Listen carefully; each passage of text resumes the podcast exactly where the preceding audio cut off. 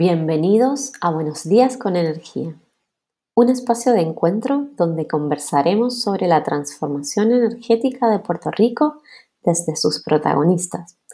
Les saluda Valentina Garramuño, gerente ambiental y profesional del desarrollo sostenible.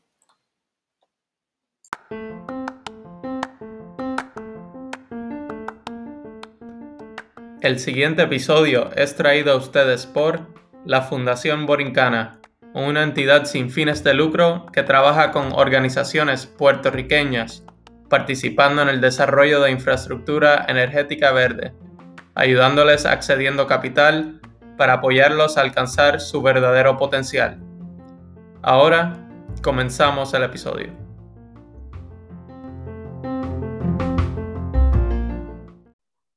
Bienvenidos a Buenos Días con Energía, un programa en el cual hablamos sobre la transformación energética de Puerto Rico a partir de sus protagonistas. En el día de hoy nos acompaña Ángel Sayas. Bienvenido Ángel Sayas, ¿cómo estás? Bien, bien, gracias a Dios Valentina y gracias por esta oportunidad de compartir un poco de bienvenidos en energía. Correcto.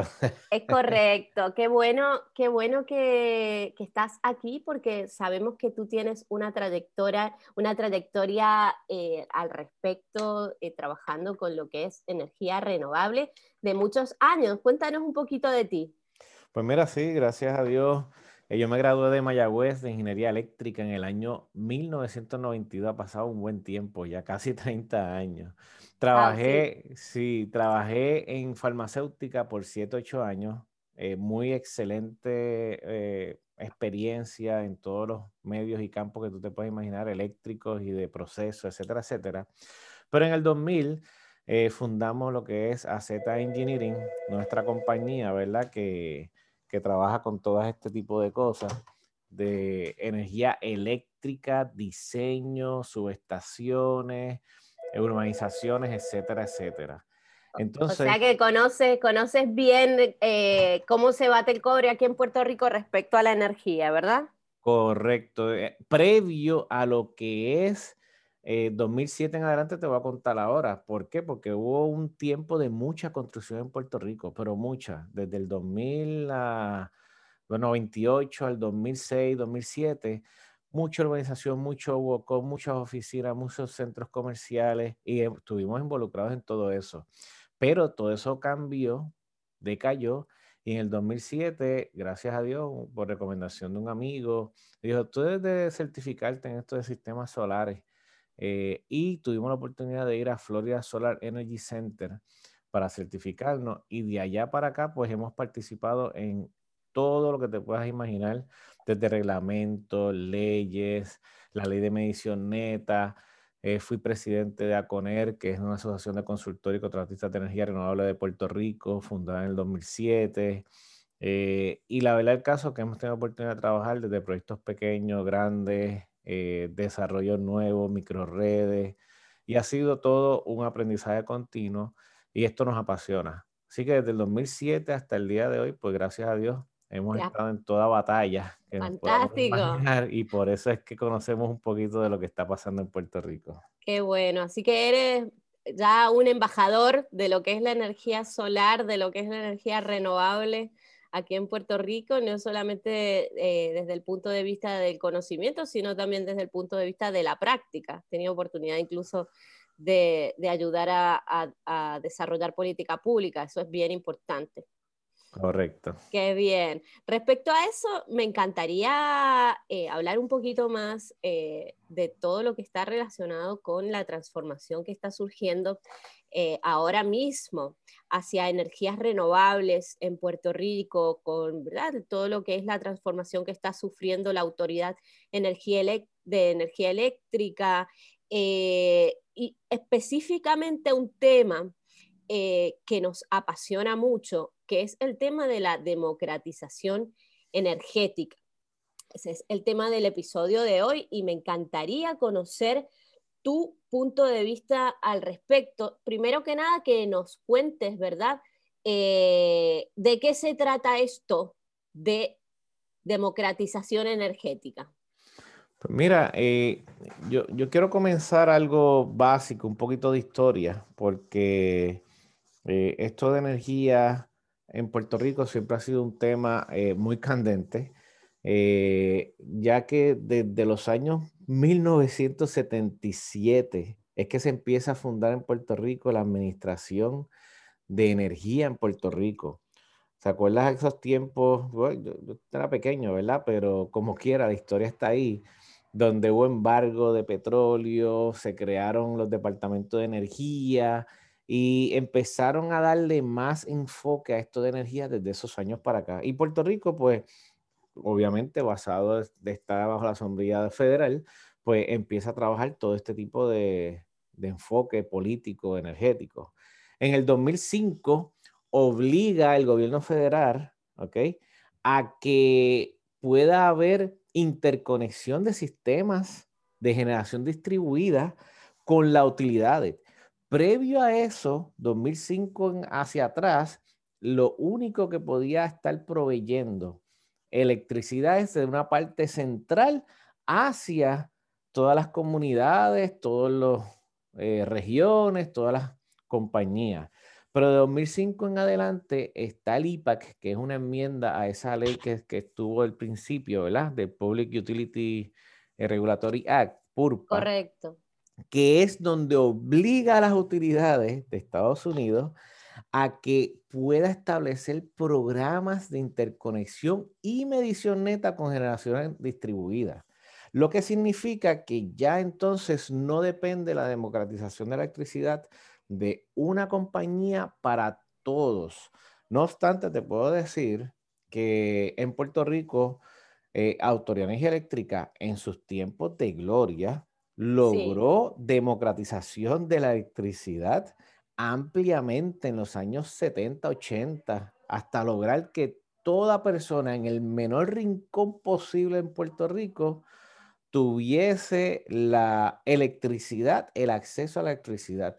Y por eso, Por eso es que yo creo que democratización de la electricidad es que toda persona, desde el más pobre hasta el más rico, tenga la electricidad como una necesidad básica. Si eso no ocurre en alguna circunstancia, en el proceso de todas las cosas que pueden pasar en Puerto Rico, se rompe esa democratización. Y cuando yo te traigo la historia hasta obligar que haya generación distribuida en 2005. De ahí que entonces empieza la ley de medición neta en el 2007. Correcto. Ángel, cuéntanos un poquito qué es esto de medición distribuida. Muy bien, generación distribuida es que ahora tú puedes tener una generación local en tus propias propiedades, ¿ok?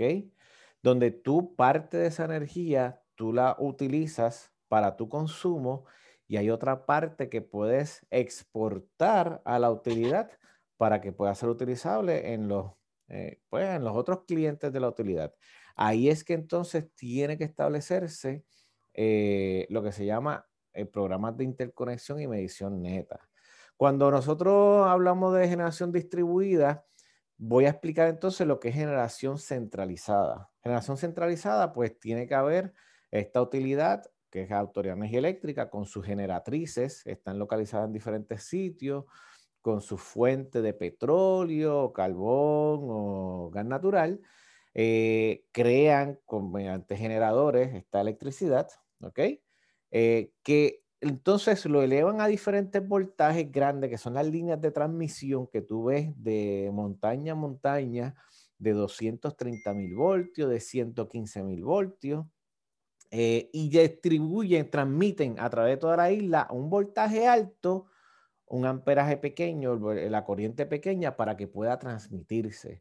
Luego llega a, a, unos centros de distribución que tú ves en las, pues, los pueblos, que son las subestaciones. Y esos centros de distribución en, en los pueblos o regiones, entonces convierten la electricidad a un voltaje que es más eh, tú los ves en los postes pequeños de madera o de concreto para poder distribuirse. Por eso es que se llama sistema de transmisión y distribución. una vez tú tienes ya la distribución, entonces llega a transformadores localizados en postes pequeños para alimentar negocios, alimentar casas, etcétera, etcétera. Exacto. Esa es la forma tradicional, ¿verdad? En que ha funcionado la Autoridad de Energía Eléctrica. Pero sabemos que, ¿verdad? Que la autoridad eh, tiene unos retos. ¿Cuáles son esos retos? Pues eh, ahí es donde voy, porque eso solamente era una vía generación distribuida. Ahora, esa persona que puede tener su sistema solar en su casa, eso se llama generación distribuida, puede prestarle a la autoridad de energía eléctrica hacia atrás exceso que tenga y si se va la luz por alguna razón y esa persona tuviese un sistema de baterías, entonces puede tener su propia electricidad, aunque haya pasado lo que haya pasado con la autoridad. Y esos son los retos de la democratización. Nosotros, cuando pasó lo de María, es cuando más fuerte hemos visto la, la, ruptura de esa democratización, porque a pesar que la Autoridad Eléctrica llegó en su punto cumbre de llegar a la electricidad a todos, ¿verdad? Eh, hasta el menor, pues decayó todo su proceso de mantenimiento, pues, está en quiebra, pasa un huracán se va el 80% de toda esa transmisión y distribución al piso. Ese colapso de la infraestructura energética que todos vivimos, ¿verdad? Correcto. De ahí es que entonces es una palabra muy fina hablar de que la democratización queda en manos de la autoridad eléctrica cuando eso no es correcto. Ya viste que falló. Por lo tanto, como gobierno, como, como industria, como eh, bien común para Puerto Rico, si hablamos de democratización, tenemos que hablar de independientemente de las situaciones que pase con la utilidad o no, con lo que pase en las líneas de distribución o transmisión, cómo aseguramos democratización energética para cada persona ante cualquier situación que pueda ocurrir en Puerto Rico. Esa yo creo que es la clave detrás de las leyes y política pública que de una forma u otra existen, pero hay que implementarlas fuertemente. Correcto. Entonces, eh, primero que nada, nos encontrábamos con, eh, con, un escenario en el cual la Autoridad de Energía Eléctrica era la encargada de producir y distribuir la energía a todo Puerto Rico.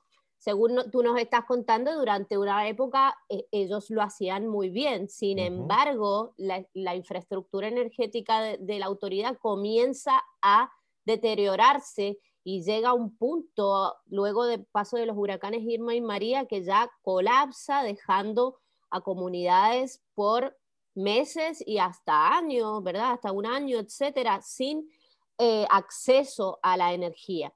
Entonces comienza una serie de eh, desarrollo de política pública para poder asegurar este acceso a energía, ¿correcto? Y ese es el escenario en el cual nos encontramos ahora mismo. Me gustaría conocer un poquito.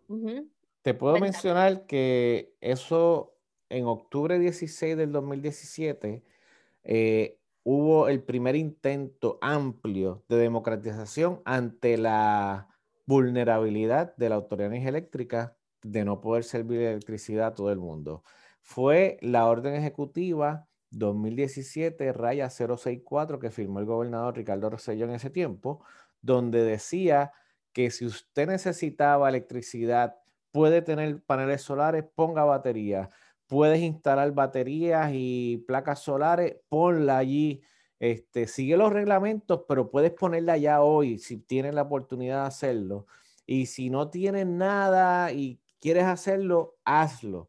Por lo tanto, cuando entendemos que la electricidad es una necesidad básica. Básica, correcto. No puede haber trabas y no puede haber un momento donde eh, las personas se pueden quedar sin electricidad. Interesantemente, eh, después de María, todos nos vimos igual, igual. El pobre, el rico, clase media. Oye, es una necesidad básica. Todos sufrimos lo mismo. Sabemos lo que hay. Por lo tanto, eso tiene que ser viable que hoy las políticas públicas, y por eso es bueno que, lo, lo mencionemos, vayan dirigidas a que cada uno tenga su propia electricidad, aunque esté interconectado, para que si pasa cualquier cosa como lo que ha pasado y hemos vivido, puedan continuar con electricidad y no hayan muertes causadas por esa necesidad básica. ¿Qué leyes hay hoy día que, que han ayudado a ese caminar, verdad? Especialmente después de María. Antes de María está la ley 57 que, que básicamente era de política pública energética y empezó a crear lo que se llama la Comisión de Energía, lo cual es un punto clave y lo traigo a colación porque antes, eh, pues los bueyes y las ovejas eh, cuidaban es el, el, la lechuga. la lechuga, exacto. Y no puede ser, la autoridad no podía ser la misma que se regulaba y la misma que cobraba, no puede. Correcto. fue clave, número uno. Número dos, ley 16 del 2000, eh, digo, perdona, ley 33, 133 del 2016, que empezó a hablar de microredes y comunidades solares. Oye, conceptos que antes de María era bien raro escuchar, microredes y comunidades solares y todas estas cosas.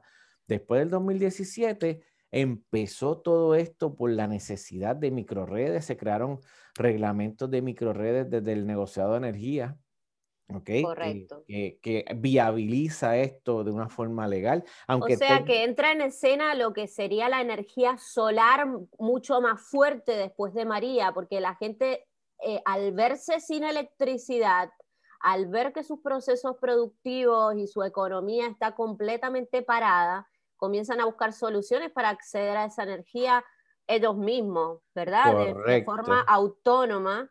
Y entonces se dan cuenta que la energía solar es una opción.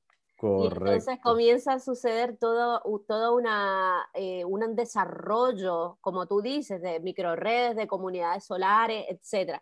¿Cómo tú ves este panorama de la energía solar, de la energía renovable en Puerto Rico ahora mismo y hacia dónde se dirige?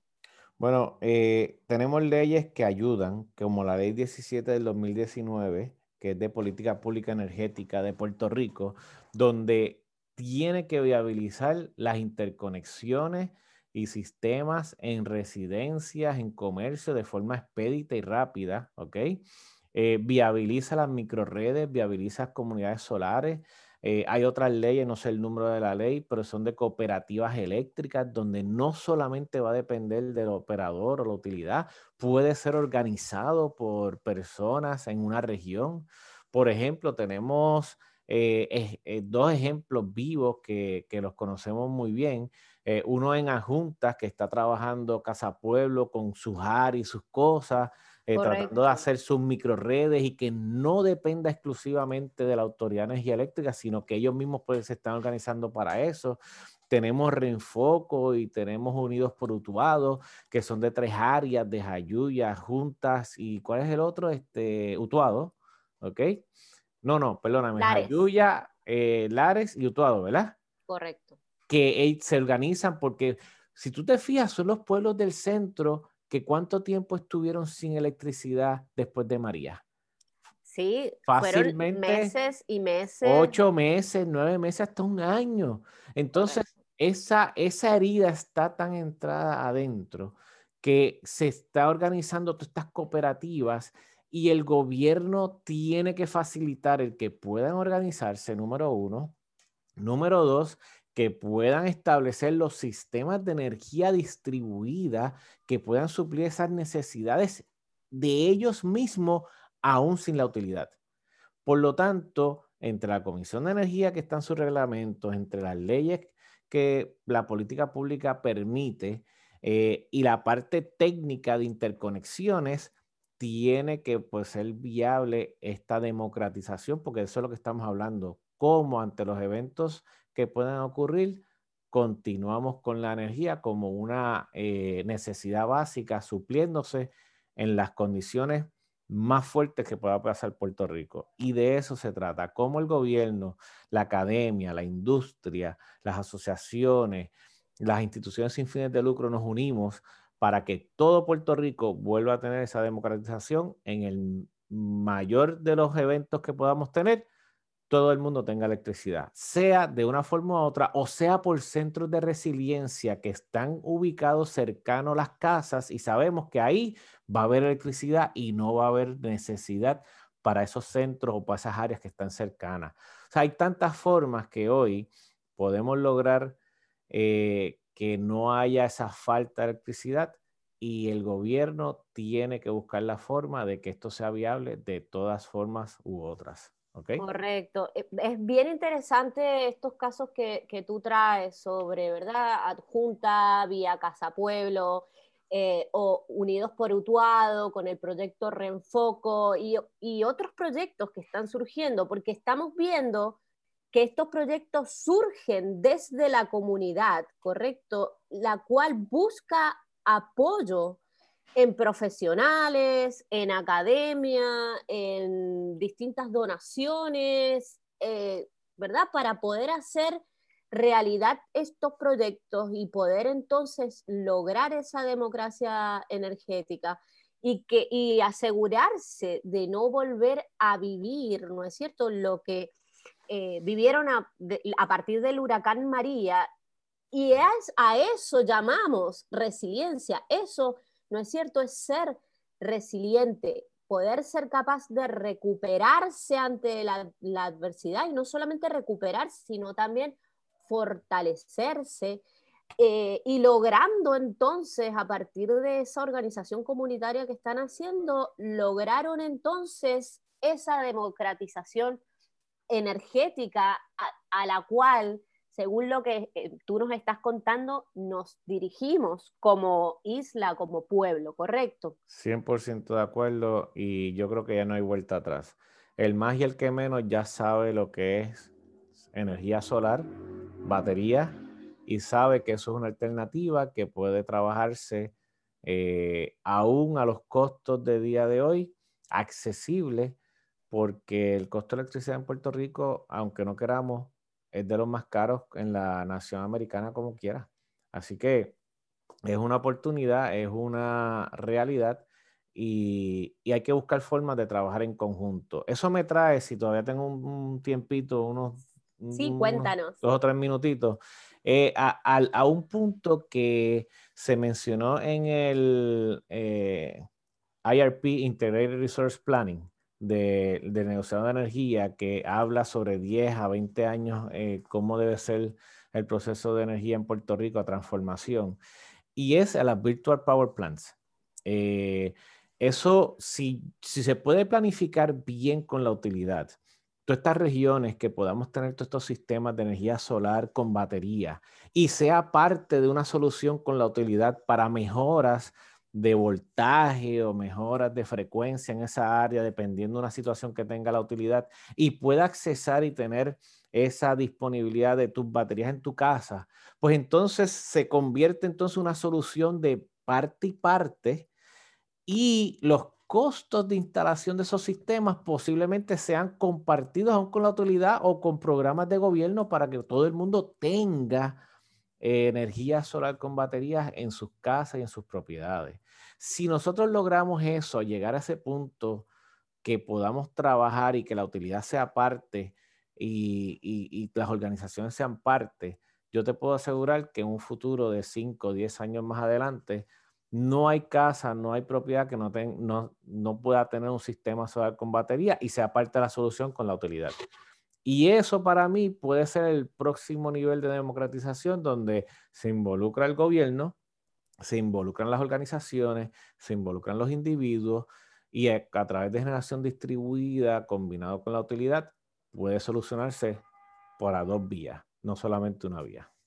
Correcto. ¿Y ¿qué tú entiendes que hace falta? O sea, ¿cuál sería el reto que tenemos para llegar a ese próximo nivel que tú nos estás Voluntad, voluntad política. El, nuestros gobernantes, nuestra asamblea legislativa, nuestro gobierno eh, de, o sea, de la agencia, eh, tienen que tener una visión y tienen que decidir, esta es nuestra visión de Puerto Rico en los próximos 10 años, independientemente de la administración que esté en el poder o no. Si nosotros lográsemos eso, como pueblo, vamos a poder hacerlo. Pero si nos mantenemos en eso que cambió la administración y ahora son mis planes, eso no funciona y esto vuelve para atrás y empezamos de nuevo cuatro años y no pasa nada, no llegamos, va a ser cuesta arriba, a menos que las organizaciones como sin fines de lucro y las leyes que sigamos puyando y desde abajo hacia arriba empujemos, logremos hacer esto y como quiera lo hagamos. Si eso lo podemos hacer, que yo creo que sí, ¿verdad? Y estamos empujando, el negociado de energía nos ayuda, pues vamos a poder lograrlo como quiera, independientemente que haya voluntad política o no.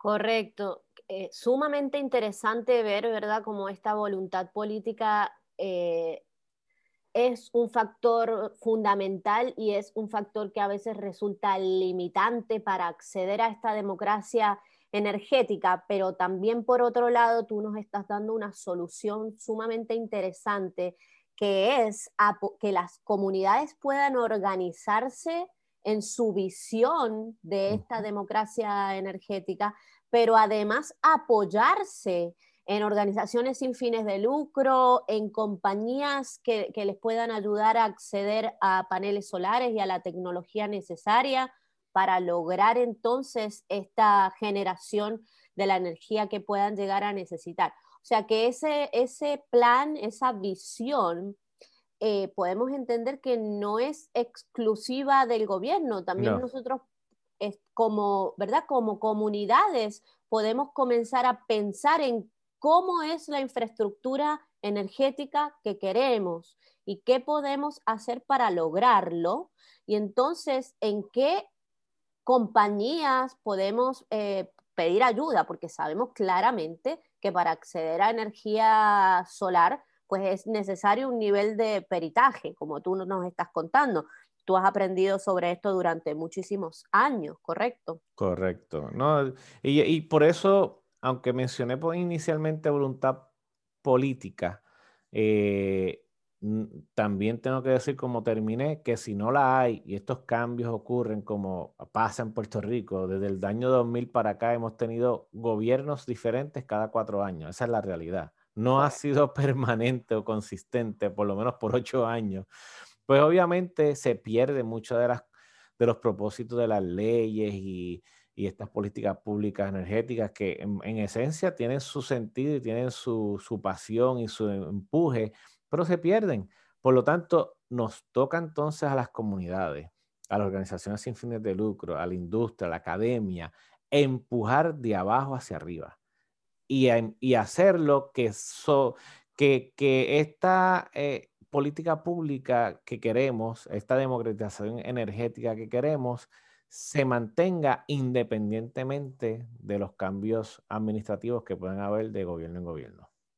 Correcto, eso, eso viene siendo realmente una visión a largo plazo, eh, que primero que nada hay que reunirse, hay que organizarse y hay que ponerlo por escrito, ¿verdad? Para poder entonces ir logrando unas cosas a nivel gobierno, etcétera, que como tú bien dices, esa es la parte difícil, ¿no? Porque con los cambios de gobierno y con las inestabilidades eh, ¿verdad? Que hemos estado sufriendo los últimos años, pues eso sería uno de los retos principales. Ángel, muchísimas gracias por haber estado compartiendo con nosotros hoy. Realmente ha sido un placer conocer eh, tu perspectiva de las cosas, tu perspectiva de lo que es la situación energética en Puerto Rico y realmente también te agradezco mucho por tu optimismo, ¿no? Y por, por darnos una opción viable y traernos ejemplos de que realmente esa democratización energética es posible. Es posible, definitivamente. De verdad que gracias, Valentina, por pues, esta oportunidad, ¿verdad? De, de poder expresar su, nuestras opiniones y lo que creemos y, y, lo que nos apasiona. Así que estamos a la orden y cualquier cosa que podamos ayudar, pues sabe que cuentas con nosotros. Muchísimas gracias. Ángel Sayas estaba con nosotros contándonos sobre democracia energética. Gracias a los radioescuchas por acompañarnos.